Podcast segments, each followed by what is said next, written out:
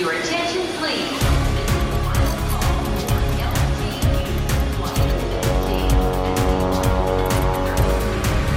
A hora dos portugueses. Apresentamos um alentejano que se tem dado muito bem na Alemanha. Nunca ninguém na vida, né, como é que um, um alentejano que veio para aqui em 1973, com 16 anos, ia na vida pensar que um dia que a firma lhe pertencia, com a esposa. A minha esposa tem a parte de marketing, tem a parte administrativa, eu tenho a parte da produção e assim, olha, a engrenagem vai trabalhando. Começou por varrer o chão na empresa de que agora é proprietário, um alentejano à frente de uma metalúrgica na Alemanha. Uma das maiores empresas produtoras de pão nos Estados Unidos é de um português. É outro tipo de negócio, é mais fácil, é mais lucrativo. é- O pessoal trabalha 5 dias por semana em- vez de trabalhar 7 dias, 24 horas. E depois a distribuição. A distribuição é fácil. Todo o nosso pão que fazemos sai em caminhões tiros. Todos os dias saem 50 mil pães para dezenas de estados norte-americanos e várias companhias aéreas. Há um deputado de origem portuguesa na Assembleia Nacional da África do Sul, único e orgulhoso. Sou membro do Parlamento e ministro sombra do Turismo. Sou, infelizmente, o único português ou luso-descendente da Assembleia Nacional, nosso Parlamento. Este é o meu terceiro mandato. Vivi numa casa onde os meus pais acreditavam, me ensinavam que cada pessoa tem que ser respeitada, seja quem for. Uma pessoa tem que tratar eles como a gente quer ser tratado. É o único luso-descendente eleito no Parlamento da África do Sul. SOS a quem chega é uma organização portuguesa na Bélgica que ajuda quem mais precisa para além dos que chegam. Inicialmente, o, o serviço era adaptado para as pessoas que chegavam à Bélgica, mas também foi acontecendo que tivemos alguns casos, ou muitos casos, de pessoas que já cá estavam instaladas e que, ou porque não têm trabalho, estão a passar necessidades e que nos procuram também para que a gente possa ajudá-las nesse campo. Ajudam quem precisa para além dos que acabam de chegar à Bélgica. A harpa é a paixão de uma jovem música que escolheu Londres depois do Porto e da Suíça.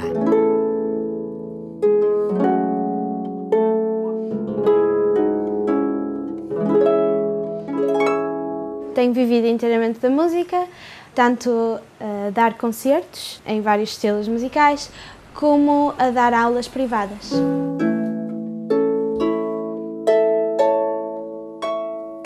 É trabalhadora independente, toca harpa a solo ou em orquestras. Uma portuguesa artesã na Suíça especializou-se em flores feitas de porcelana fria. Têm que ser realistas, porque senão não, não faz sentido. Se, se é para, para a gente ver que é falso, para mim não faz sentido. Eu estudo as flores, faço os, os- os moldes e depois crio cada, cada pétala e depois meto tudo junto. Às vezes vejo flores que não sei eh, como se chamam é assim, mas vou à procura e, e estudo todas as flores que estão aqui. Faz muitas flores e arranjos como se fossem naturais, mas são em porcelana. Um açoriano radicado em Los Angeles, Califórnia, é escultor especializado em técnicas orientais. Vim dos Açores, comecei a trabalhar em escultura na, na pedra, mas quando comecei mesmo a fundo foi quando conheci a Companhia do Japão, que se aproximou de mim e que soube de alguns trabalhos que já tinha feito e que me levou para lá, onde eu aprendi com uh, alguns, alguns do- dos uh, masters na, no Japão e daí é que começou tudo. Um escultor açoriano a trabalhar com técnicas japonesas nos Estados Unidos. No Luxemburgo há um fotógrafo português que gosta, acima de tudo, de partilhar emoções. Para mim é muito importante sentir as coisas e tentar exprimi-las através deste meio que é a imagem. né? Sempre foi assim. Mas não estou à procura de um reconhecimento, seja numa galeria, de qualquer forma que seja. né? Eu gosto mais de, de- de transmitir emoções. Não tenho nenhuma mensagem política, não tenho nenhuma mensagem sociológica. É mais a transmissão de um olhar in- introspectivo que eu tento partilhar com os outros. Partilha de emoções que já aconteceu em muitas exposições de fotografia no Luxemburgo. Londres, Luxemburgo, Genebra, Rio de Janeiro, Paris, Caracas, São Paulo, São Francisco, Lyon, Manchester, Sydney. A hora dos portugueses. Aterramos na cidade do Cabo, no sul de África. Sou membro do Parlamento, sou infelizmente o único português ou luso-descendente da Assembleia Nacional, nosso Parlamento. Este é o meu terceiro mandato. Vivi numa casa onde os meus pais acreditavam, me ensinavam que cada pessoa tem que ser respeitada, seja quem for. Uma pessoa tem que tratar eles como a gente quer ser tratado. Manny de Freitas, seguidor de Nelson Mandela, luso-descendente, deputado eleito na Assembleia Nacional da África do Sul. Que é um grande privilégio. Há só 400 membros do Parlamento, da Assembleia Nacional, e há 20 anos atrás não sonhava que ia ter este privilégio. E todos os dias para mim é um privilégio. Quando entro, sinto-me uma grande honra de estar aqui entrar na vida política era o único luso-descendente, era o único que não era de origem mais inglês ou mais africanos e hoje em dia negro. Eu era o outro, eu era o diferente. Diferente, filho de portugueses, Manny de Freitas é deputado, vai no terceiro mandato, pertence ao partido que foi o de Nelson Mandela e tem uma fundação solidária com os mais necessitados. Vamos conhecê-lo não tarda nada. Primeiro, uma história feliz na Alemanha.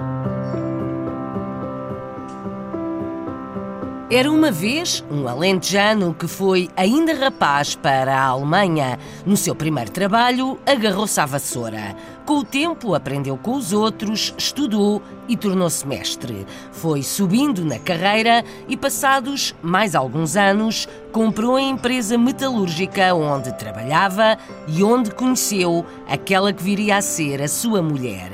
São sócios em casa e no trabalho. O final da história não está escrito, mas António Horta mostra-se feliz. A sua metalúrgica faz peças industriais para refinarias, oleodutos ou mesmo centrais nucleares. Vende para todo o mundo. Na Alemanha, é a Marisa Fernandes que conta esta história. António Horta vive há cerca de 50 anos na Alemanha e tornou-se proprietário de uma empresa alemã onde sempre trabalhou. O empresário nasceu em Bringel, concelho de Beja, mas cresceu até aos 15 anos entre Lessa da Palmeira e Barreiro. Depois emigrou para a Alemanha em 1973 e aos 16 anos começou a trabalhar na empresa metalúrgica Wilhelm Geldbach Industrie, a varrer as limalhas que saíam das máquinas. Mais tarde aprendeu a área mecânica e em 1994 tornou-se mestre industrial. Em 2011 passou a diretor de produção e desde 2017 é proprietário da empresa juntamente com a sua mulher. Ambos sempre trabalharam nessa fábrica e foi onde se conheceram. Para eles foi sempre um local especial. A empresa é secular, foi fundada em 1903 pela família alemã Geldbach e está sediada na cidade de Gelsenkirchen onde António Horta sempre viveu. O português nunca pensou que aos 60 anos comprasse a empresa onde iniciou aos 16 anos a sua vida profissional. Eu vim para a Alemanha em 1973, eh, em maio, e em agosto de 1973 comecei então a trabalhar nesta empresa. Comecei aqui na, na firma a, a limpar a firma, depois comecei a trabalhar em máquinas, um, depois tirei cursos, depois uh, passei a mestre de, de, de produção e um, em todo este percurso, nestes quase 50 anos, uh, chegámos ao fim, onde por fim comprámos a firma onde comecei a trabalhar. E então, desde 2017, que a firma pertence à família Horta. Nunca, nunca ninguém na vida, né, como é que um, um alentejano que veio para aqui em 1973 com 16 anos, ia na vida pensar que um dia que a firma lhe pertencia, com a esposa. A minha esposa tem a parte de marketing, tem a parte administrativa, eu tenho a parte da produção, e assim, olha, a engrenagem vai trabalhando. A empresa é constituída por sete edifícios numa área de 62 mil metros quadrados. Nós temos uh, sete edifícios uh, e isto está dividido aqui por uma área de 62 mil metros quadrados, aproximadamente. A Wilhelm Geldbach Industrie é conhecida mundialmente e produz peças industriais em aço e em ferro nas mais diversas qualidades de material. As peças que nós aqui produzimos são em ferro, nas mais diversas qualidades. Nós também fazemos peças em aço inoxidável. Praticamente para cada tipo de peça temos um tipo de máquina. No, total, à volta de umas 30 máquinas para os diversos trabalhos que há para fazer. Nós temos aqui na firma 21 operário, na produção somos 14 um, e são especialistas em todas as máquinas. As peças são vendidas em todo o mundo e são utilizadas em refinarias, condutas de petróleo e centrais nucleares. Também costumam vender para Portugal, nomeadamente para Sines e Porto. Nós vendemos mundialmente, a firma Wilhelm Gelbach tem um grande nome um, no mundo e também vendemos muito, muito, muito para Portugal. Nós vendemos uh, para Sines, para a zona do Porto, nós vendemos para todos os países que não têm embargo. Em todo o mundo nós vendemos peças. As peças são aquecidas com temperaturas que oscilam entre os 980 e os 1200 graus. Se formos moldar aço, é uma temperatura que vai a, uma, vai a 1200 graus, enquanto se for um, em ferro, vai aos 980 graus. Tudo isso tem a ver com o processo, como se faz a peça. São coisas com uma, muita, muita, muita responsabilidade. As peças passam por vários exames de qualidade, inclusive são testadas pelo Centro de Inspeções Alemão antes de irem para o mercado. A empresa está certificada em vários países e é examinada todos os anos. Todas as peças que deixam a nossa firma são examinadas eh, por nós e também por inspectores externos. E quando temos um, peças vendidas para, para centrais nucleares, então até temos dois inspectores que acompanham praticamente todos os passos que a peça, uh, durante a produção, dentro da firma dá. Às vezes chegam a estar aqui duas semanas, duas pessoas que andam sempre a acompanhar a peça. Mas nós vendemos mais é para condutas, para refinarias e para coisas assim. Apesar de ser um trabalho exigente, António Horta adora o que faz. Ao longo de quase 50 anos na empresa, continua a achar fascinante esta área e como o poder do calor e da força conseguem moldar e transformar diversas peças. Uma metalúrgica na Alemanha com negócios em todo o mundo. E a história de um alentejano que passou a ser o dono da empresa onde sempre trabalhou. A hora dos portugueses.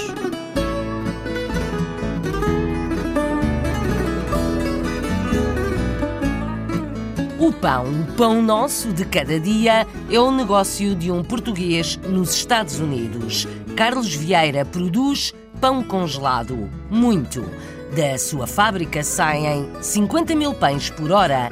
A distribuição chega a mais de 30 estados norte-americanos e também serve algumas grandes companhias aéreas. A empresa deste português de Aveiro é uma das maiores nos Estados Unidos a fazer pão e tudo começou devagar, devagarinho.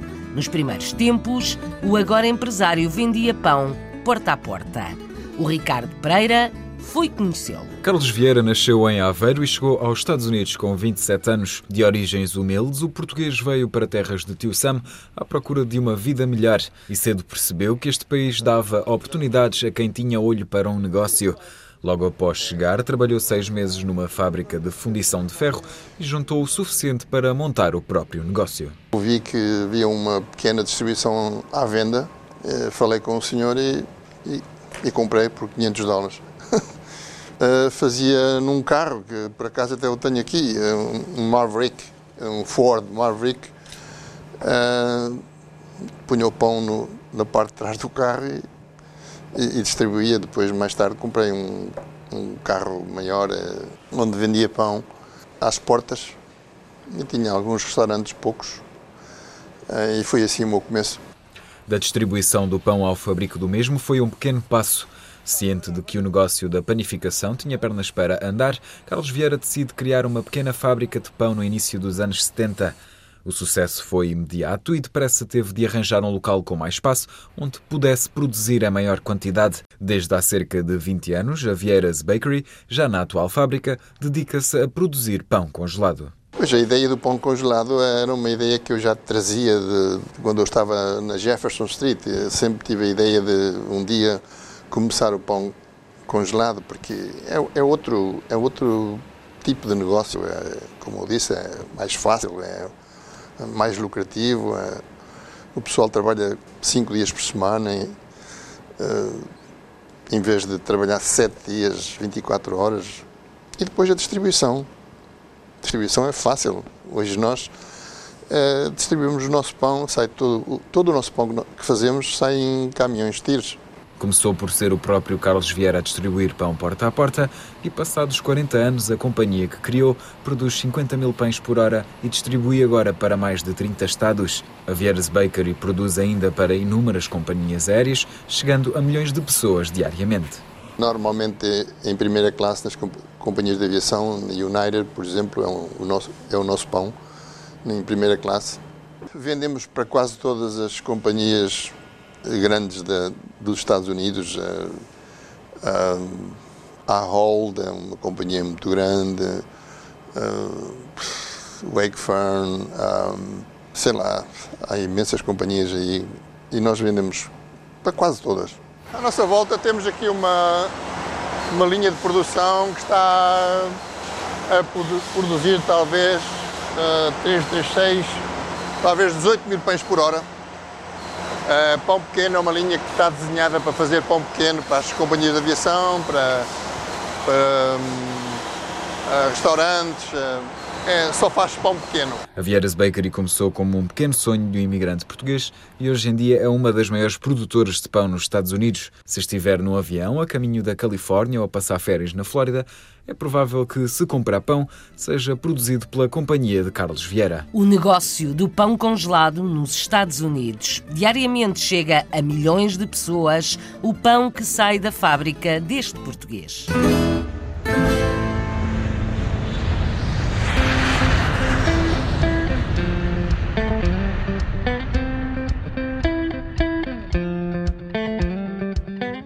Lusodescendente eleito na Assembleia Nacional da África do Sul. O Parlamento é o único deputado de origem portuguesa e conta que é um privilégio fazer o que faz. Pertence ao ANC, o Congresso Nacional Africano, o partido que foi o de Nelson Mandela. Manny de Freitas conta que está na política pela mesma razão que criou uma fundação solidária ajudar os outros e tentar melhorar o que se passa à nossa volta.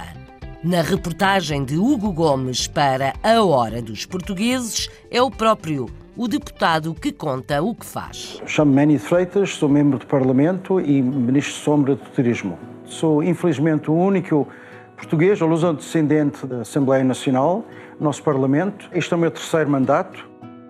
Vivi numa casa onde os meus pais acreditavam, me ensinavam que cada pessoa tem que ser respeitada, seja quem for. Uma pessoa tem que tratar eles como a gente quer ser tratados. E isso era uma mensagem muito importante, principalmente durante os anos de apartheid, porque o, o sistema de apartheid não era isso. Ensinavam-nos que certas pessoas tinham mais direitos, eram mais importantes do que outros. Ser uma pessoa melhor, tratar as outras pessoas com respeito, ter fé em Deus. São essas coisas todas que, que hoje em dia continuo sempre a andar, quero que mostre o que o meu pai ensinou aos outros, que seja eu esta mesma mensagem. Eu espero a fazer isso todos os dias. Todas as pessoas têm que ser respeitadas ao mesmo e têm que ser uh, tratadas iguais. E isso foi a, lição importante para, uh, eu acho, formação política. Inicialmente não tinha ambições, não tinha aquele desejo para estar numa vida pública, só queria ajudar. E então juntei-me ao partido que, que acreditei esse partido tinha os princípios mais chegados ao que eu acreditava. Eu acreditava que precisava-se de democracia na África do Sul e acreditava da mesma visão que Mandela tinha. E foi aí que comecei a ajudar o partido como militante, porque acredito que cada um de nós tem um papel para fazer para melhorar o nosso mundo. Por esse papel comecei a ajudar e comecei a mudar, acredito, a mudar a, a, a nossa sociedade para o melhor. Não me esqueço do dia, porque foi o dia 5 de maio de 2009. Foi o primeiro dia entrei ao Parlamento e fiquei muito emocionado, nunca sonhava que ia estar aqui, porque é um grande privilégio. Há só 400 membros do Parlamento, da Assembleia Nacional, e uh, há 20 anos atrás não, não sonhava que ia, ser, uh, ia ter este privilégio. E todos os dias para mim é um privilégio. Quando entro, sinto-me uma grande honra de estar aqui. Entrar na vida política era o único luso-descendente, era o único que não era de origem mais inglês ou mais africanos, e hoje em dia negro, eu era o outro, eu era o diferente. Para mim, uma pessoa tinha que trabalhar ainda mais do que normal para conseguir. E acho que fez isso e ganhei o respeito dos meus colegas. Temos colegas aqui de descendência italiana e de grego, por exemplo, e então temos um partido muito mais diverso. Mas nos anos 90, 91, 92, era-se um partido muito diferente, muito, muito mais pequenino, e então era para mim muito mais difícil entrar. Falo sempre do sonho do Mandela. O sonho do Mandela é um sonho onde todos os sul-africanos trabalhassem juntos para um país novo, um país de arco-íris, um, um país de unidade, de amizade e trabalhar juntos para um novo futuro. Era essa a visão do Mandela e isso é a minha visão e acredito que é a visão do meu partido de unidade, onde nós todos juntos, mão a mão, a trabalhar para um futuro novo. E é isso que eu trabalho todos os dias. Começamos a construir um novo país, que foi durante a presidência do Mandela. Por enquanto, meus planos é para continuar, porque estou a gostar muito. De manhã, quando acordo, estou contente a vir e fazer o trabalho. E durante o meu trabalho, descobri que realmente aquelas pessoas, mesmo, mesmo pobres, que nem sequer um pedaço de pão têm para comer. Comecei a, a trabalhar nisso e então formamos a fundação onde podemos, tentamos ajudar onde pode. Temos uma, fundação muito pequenina, porque é nosso, não só a nossa família, os nossos amigos, e fazemos o, o que se pode. Fazemos dois eventos de agregação de fundos. O principal é a nossa festa de Natal, que fazemos em novembro, onde criamos fundos para uh, ajudar, uh, por enquanto temos umas 110, mais ou menos, famílias, principalmente portuguesas, que ajudamos. Muitas deles conseguiram sair da situação muito grave que estão e agora estão alguns a trabalhar e estão da situação um pouco melhor. Este pensamento onde falamos sobre a unidade da comunidade portuguesa é um tópico muito académico, porque para mim não me explica o que quer dizer isso. Mas onde se vê portugueses de prestígio, eles têm prestígio porque estão a contribuir melhorar a imagem e também, ao mesmo tempo, melhorar a sociedade onde eles estão. Os princípios de Manny de Freitas, benfeitor, que estende a mão a quem precisa, e o único luso-descendente da África do Sul que é deputado na Assembleia Nacional.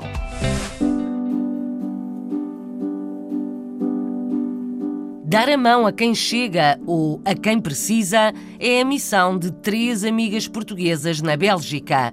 Há alguns anos decidiram criar uma rede de apoio aos novos emigrantes portugueses em Bruxelas. Hoje em dia recebem pedidos de apoio mesmo de quem já está instalado, mas em dificuldades. Alexandra Cunha, Fernanda Martins e Sara Silva são as protagonistas desta reportagem que o jornalista Carlos Pereira assina. Foi há exatamente cinco anos que foi criado em Bruxelas o SOS a quem chega. É um serviço gratuito prestado por três amigas, Sara, Fernanda e Alexandra, para ajudar aqueles que chegam agora à capital da Bélgica. Numa jornada de, de catequese, porque nós éramos as três catequistas, uh, eu falei com a, com a Sara, a Sara também mostrou-se logo muito interessada e, e depois a ideia foi surgindo, falámos com a Fernanda.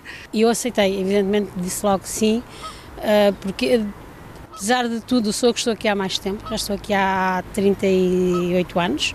Uh, não tive as mesmas dificuldades que têm hoje os que vêm, porque hum, na altura uh, era diferente, era realmente diferente. Portanto, as dificuldades que eu hoje vejo que os imigrantes que vêm têm, eu não as tive, mas compreendo-as. É um serviço de apoio ao imigrante que nós eu, a Fernanda e a Alexandra criamos uh, para ajudar os imigrantes que chegam a se instalam num país desconhecido, que, que não têm muitas vezes uh, qualquer tipo de apoio de informação, de, de, língua também, que é, um, que é um entrave muito grande, não é? Porque as pessoas muitas vezes não falam a língua e, e nós estamos cá para ajudar. E assim, há cinco anos atrás, uh, que esta aventura para nós é, foi no início uma aventura porque não sabíamos o que é que ia sair daqui Uh, tudo, tudo começou e até, até agora já dura cinco anos e cada vez mais uh, temos mais procura. Uma simples inscrição na Câmara Municipal, a subscrição de uma complementar de saúde ou a inscrição dos filhos na escola são por vezes difíceis para quem chega de novo à Bélgica, mas por vezes o pedido de apoio vai mais longe. Inicialmente, o, o serviço era adaptado para as pessoas que chegavam uh, à Bélgica, mas uh, também foi acontecendo que tivemos alguns casos, ou muitos casos, uh, de pessoas que já cá estavam instaladas e que, ou porque não têm trabalho, uh, estão a passar necessidades e, e, que nos procuram também para que a gente possa ajudá-las nesse campo. Temos tido casos que, quando me chegam, eu faço uma questão de dizer como é que eu vou resolver este problema. Uh, e dou muita volta para elas conseguir fazer, e depois, no fim, não sei por nem, nem que razões, eu consigo dar a volta à, à, à, situação e no fim eu próprio fico admirada comigo e digo como é que eu consegui fazer isto, mas está feito, está a andar. Contamos muito com a ajuda e apoios de, de outras pessoas, de terceiros. Uh, portanto, a Associação Emaús dá-nos um apoio enorme, muito grande, em termos de, de espaço para uh, almoços que, que nós pensamos em, que organizamos para angariar fundos e pelo menos os dois primeiros anos foi, nós todos os fins de semana eh, praticamente tínhamos encontros na, na com pessoas a pedir-nos informações sobre o que é que podiam, de, tinham que fazer quando cá, quando cá se chega. Com os contactos que temos com os portugueses aqui, eh, conseguimos fazer esse, esse trabalho um, sempre funcionou assim, portanto, os trabalhos eram funcionados, uh, sempre funcionou com os portugueses. A gente faz uh, o pedido a várias amigas e depois volta, o regresso volta sempre positivo, portanto, através dos nossos amigos portugueses que estão aqui. Na imigração nem sempre há casos de sucesso e por isso é importante haver estruturas como esta que ajudam as pessoas que precisam e quando precisam. SOS a quem chega ou a quem precisa, uma rede de apoio criada por portuguesas na Bélgica. Reino Unido. A harpa é o instrumento de música de uma portuguesa em Londres, nascida na Suíça, mas com origens no Porto. Zita Silva foi para a capital britânica estudar, mas acabou por ficar e consegue viver apenas da música. Tanto toca em orquestras como a solo e também dá aulas particulares. Vamos ouvir o elogio à portuguesa feito pelo diretor artístico de uma orquestra na reportagem para a Hora dos Portugueses, assinada por Renato Guerra e Marco António. Começamos por ouvir o som das cordas da harpa.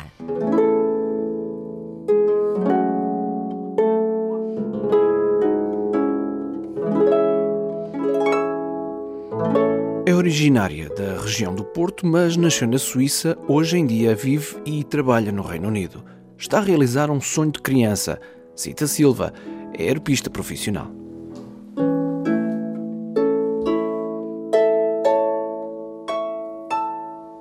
O meu interesse pela harpa surgiu quando eu vi uma fotografia de uma amiga da minha mãe que era arpista a tocar num hotel quando era bastante pequena e aos 7 anos pedi à minha mãe para ir estudar harpa. Quando tive 8 anos, fiz as provas e entrei. Comecei a estudar com a professora Áurea Gerner aos 8 anos e estudei com ela até aos 18 no Conservatório de Música do Porto. Foi também por causa de uma professora que decidiu progredir nos estudos fora de Portugal. Decidi vir estudar para Londres, para a Royal Academy of Music, porque é lá que dá aulas a professora Skyla Kanga é um ídolo meu. Conhecia numa masterclass na Suíça, onde fui quando tinha 17 anos, e fiquei completamente apaixonada pela forma dela de dar aulas e de ver a música. A Royal Academy of Music é das universidades a nível de música mais prestigiadas mundialmente e por isso foi um desafio bastante grande vir para aqui estudar. Foi um nível bastante alto de exigência, ao qual eu não estava habituada, mas rapidamente me adaptei. À formação juntou também já um mestrado e tornou-se profissional. É artista freelancer. Tenho vivido inteiramente da música, tanto a dar concertos em vários estilos musicais, como a dar aulas privadas. Enquanto freelancer, eu trabalho em vários projetos ao mesmo tempo. Num dia estou num sítio com uma orquestra, no outro dia noutro completamente diferente. Hoje estamos uh, em frente ao Cadogan Hall, onde vou ter um ensaio com a London Choral Sinfonia. Eu e a Zita já tínhamos trabalhado juntos. Ela é uma artista fantástica e uma grande colega. Estivemos juntos num concerto o ano passado, ou talvez antes. É maravilhoso trabalhar com ela e vai tocar harpa com a nossa orquestra neste espetáculo.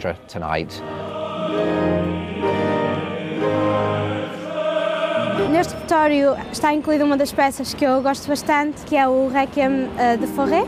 Tem um papel para a harpa que é bastante audível, e um dos andamentos é chamado In Paradisum, que significa no paraíso, que acho que é bastante conectado com a harpa, com o instrumento. Este é um dos trabalhos que Zita Silva quer continuar a fazer no futuro, quer também fazer mais recitais a solo e de música de câmara, mas não põe de parte tocar numa orquestra a tempo inteiro. A elegância de Zita Silva a tocar harpa, o mais antigo instrumento de cordas.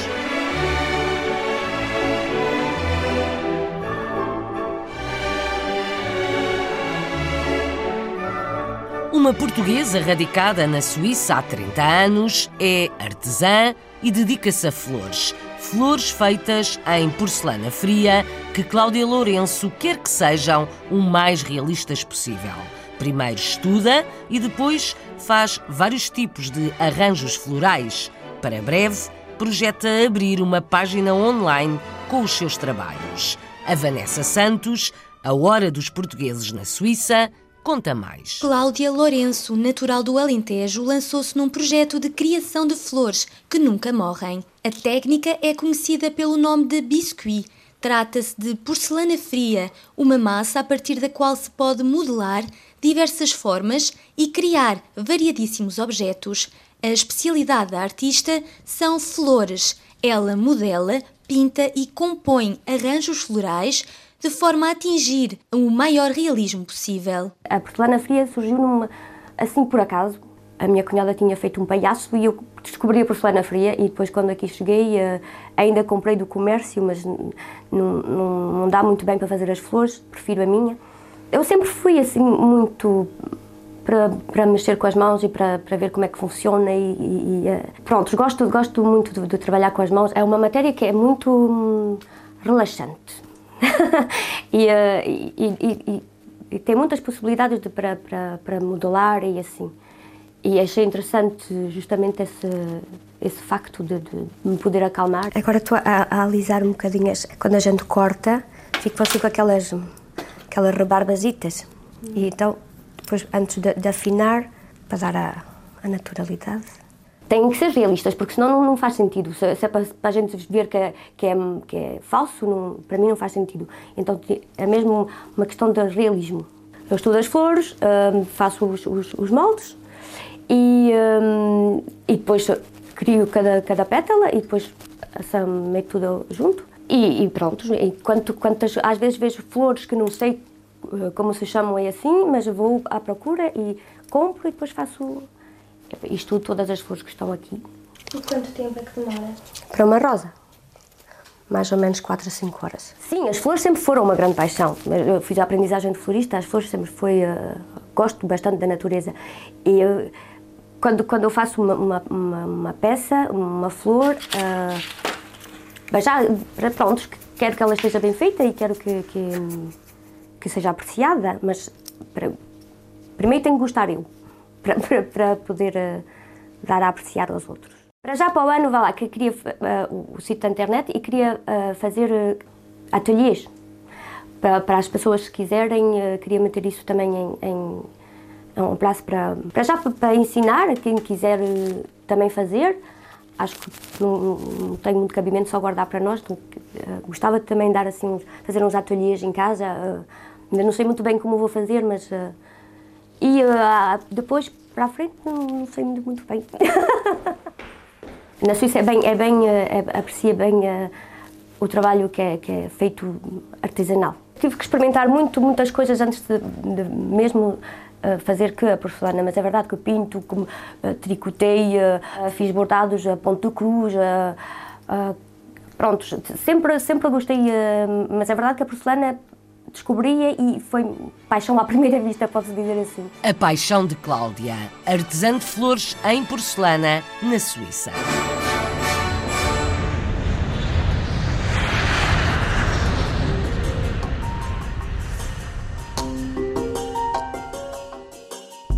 Escultor português a viver em Los Angeles, nos Estados Unidos, tornou-se famoso por causa das técnicas japonesas que desenvolve nas suas peças. Açoriano de origem, Joe Diniz assume o enorme gosto que tem em viver na cidade das estrelas norte-americanas e na Califórnia. André Aguiar e Nelson Ponta Garça foram conhecer o artista. José Joe Valentim Diniz tinha o sonho da América. Já tinha família na área de Los Angeles e arriscou a seguir o sonho da arte na Califórnia. Eu vim para aqui por causa de, pronto, é um país maior, um país que eu uh, sempre gostei de, de, de, emigrar para aqui para os Estados Unidos, tinha família já aqui também. Quando cheguei cá, claro, tive que começar a trabalhar em, outro, em outras áreas, mas assim um pouco ligadas à construção, a, a, um, a um, uma parte que para mim foi, foi importante que eu entendesse como é que, como é que a arte acontece aqui nos Estados Unidos. Com raízes na Ilha Terceira, iniciou como escultor e acabou por se especializar numa técnica artística japonesa.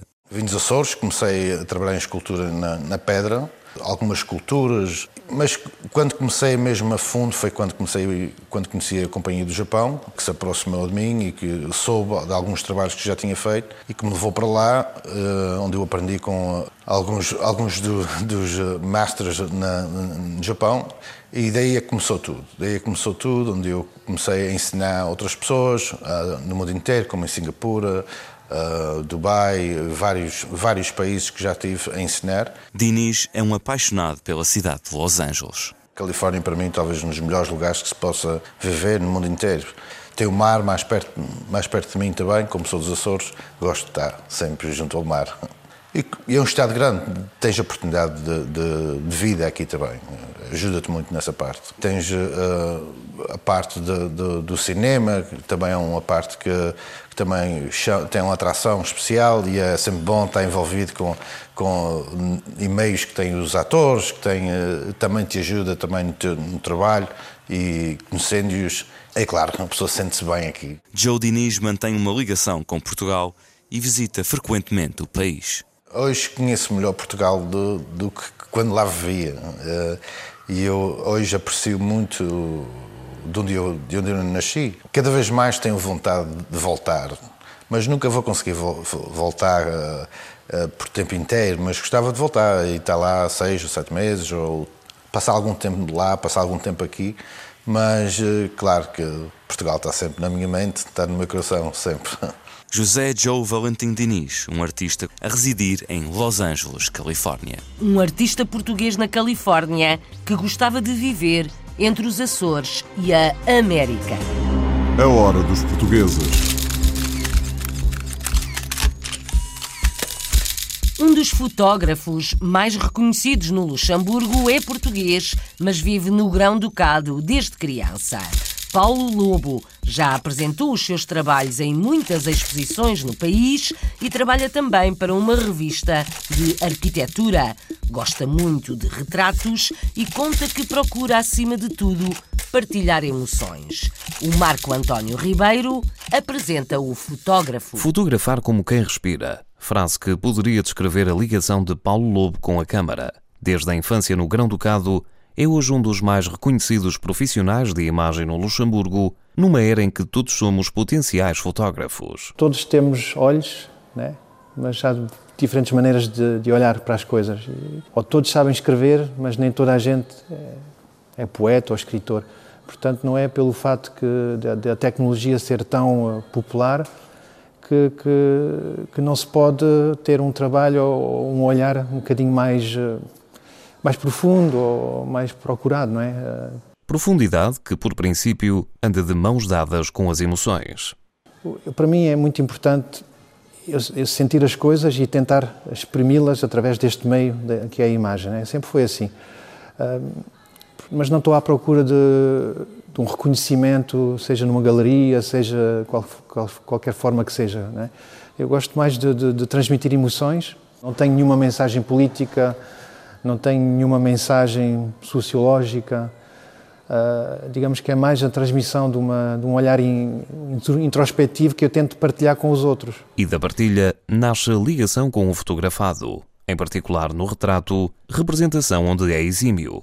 Retratar alguém num momento preciso, uh, com uma luz precisa, também é um autorretrato. Quer dizer, nesse retrato, tanto há uh, uma certa parte do que é a pessoa e como há uma certa parte que é o meu olhar, o meu olhar sobre essa pessoa. E, portanto, um retrato é sempre um jogo de espelho. É, é sempre isso que me tem fascinado desde sempre. Portanto, o, o fotografar pessoas, mesmo o ensinar pessoas, também é um, uma maneira de me espelhar a mim próprio. As imagens de Paulo Lobo, natural da margem sul, na Grande Lisboa, foi no Luxemburgo que encontrou o seu caminho na fotografia.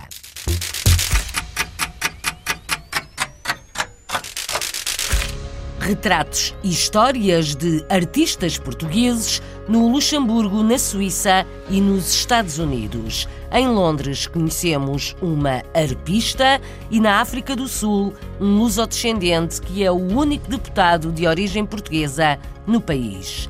Fomos a Bruxelas conhecer uma organização de apoio a portugueses que chegam à Bélgica. Na Alemanha visitámos a empresa metalúrgica de um português que passou de funcionário a patrão. Nos Estados Unidos, conhecemos um rei do pão.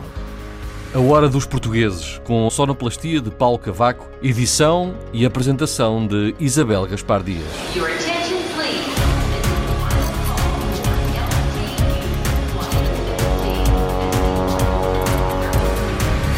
A Hora dos Portugueses